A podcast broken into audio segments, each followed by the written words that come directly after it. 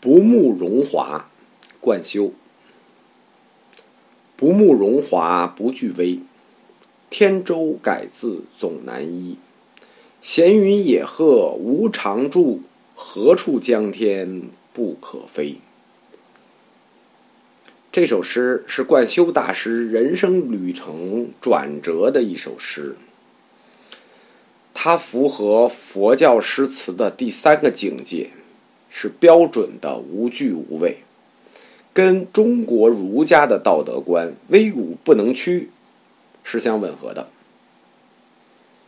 我们说一下背景：冠修同学属于天才同学，佛儒皆通，没有道。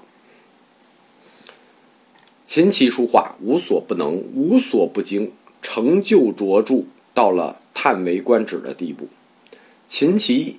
咱们是看不见了，能看见的只有书画。先说书法，书法现有遗存。宋朝陈思的《书小史》里说，贯休的书法叫做“工草隶”，南土皆比之怀素。比怀素，你看比的这个人没有？怀素又叫草圣，这是跟圣人比，了得啊！由于他俗姓姜。所以，贯休的书法又叫姜体。再说画贯休称之于世的实际上是画他存世的名画就是现在日本的国宝宋末仿本的十六罗汉图。注意啊，罗汉最早是十六个，不是十八个。前两年在中国国内也发现了贯休的真迹。就是这个十六罗汉图，但日本的是绢本的，中国的是麻本的。贯休是中国绘画史上的巅峰之一，是佛教绘画史上的顶点。就是在中国绘画史上还有巅峰，但在佛教绘画史上，它就是顶点。他所画的罗汉，奇形怪状，匪夷所思，长得很奇怪的。中国人不太认这种奇怪的样子，所以历史上管贯休的画叫怪异画。有人问他说：“这个大师，你咋想的画成这样？”他说：“我做梦看见的。”你看，这就是大艺术家的风格，灵感是天生的。为什么他会有如此怪异的画风？就是大家只要百度一下贯休的《十六罗汉图》，看一下就明白了。站在大佛学史观就可以了解了，因为我们说那个时候天下大乱。近代德国的东方学家、印度学家马克思韦伯说，贯休的罗汉形象体现了佛教在九世纪遭受迫害时受到的劫难。那个时候，佛教的寺庙在中国几乎绝迹。因为刚经历了会昌法难和黄巢起义，画家笔下的罗汉像，就是一场大劫后年迈体虚的一个幸存者。就他这个罗汉是个幸存者的形象，饱经岁月和痛苦记忆的煎熬，但是眼神中仍有期待。贯休的画风深刻的影响了三个国家的画坛。最重要的就是日本画坛的浮世绘，看浮世绘，再看贯休，就明白他们是跟谁学的了。因此，也间接的影响到了荷兰画派，间接影响到了梵高。背景就介绍这么多，因为太多了。下面我们来拆诗。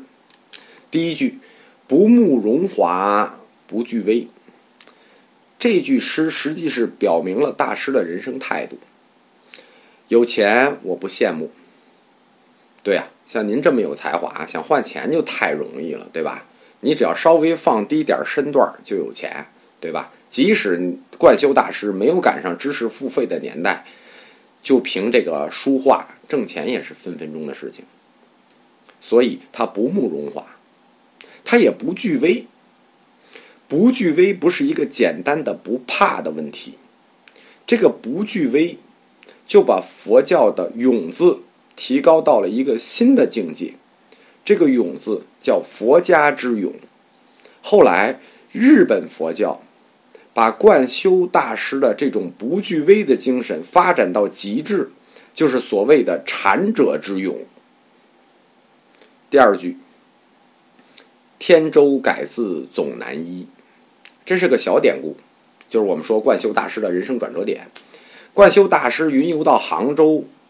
又从杭州去四川，关键的转折就是因为这一个字的问题。他到杭州的时候，当时吴越王占着江南的十四州，他写了一首诗，这首诗中有两句：“满堂花解三千客，一剑霜寒十四州。”吴越王很赞赏，但嫌十四州不够，地盘小，不大气。对吧？图个吉利，传话说，请贯休大师改一改，把十四州改为四十州，图个吉利呗。其实也是内心有点野心啊。其实这个就是一剑双寒十四州和一剑双寒四十州，很简单的事，就是一个四四四十四十十四四十四的问题，你倒一个个就完了。但是贯修大师不同意。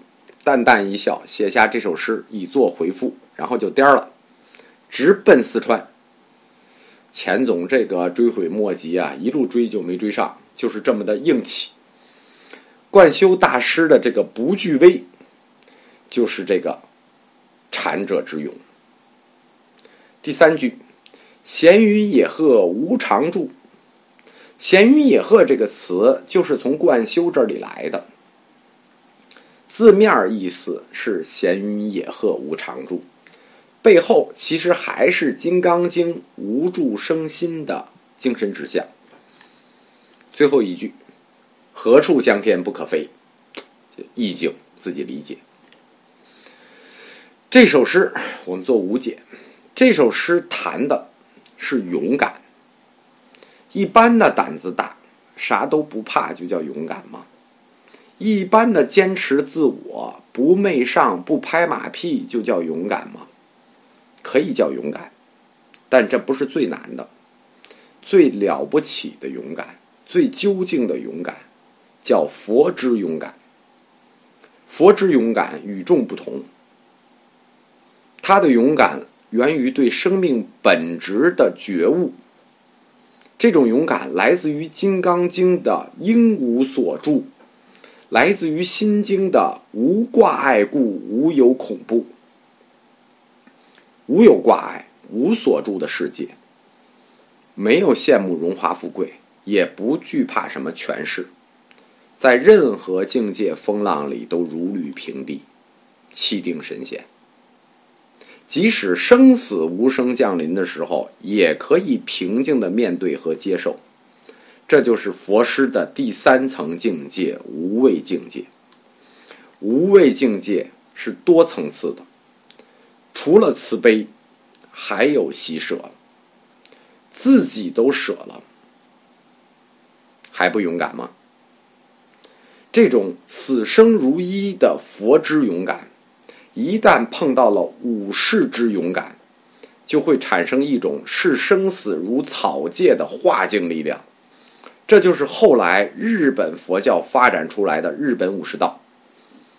佛之勇敢也被他们发展成了禅者之勇。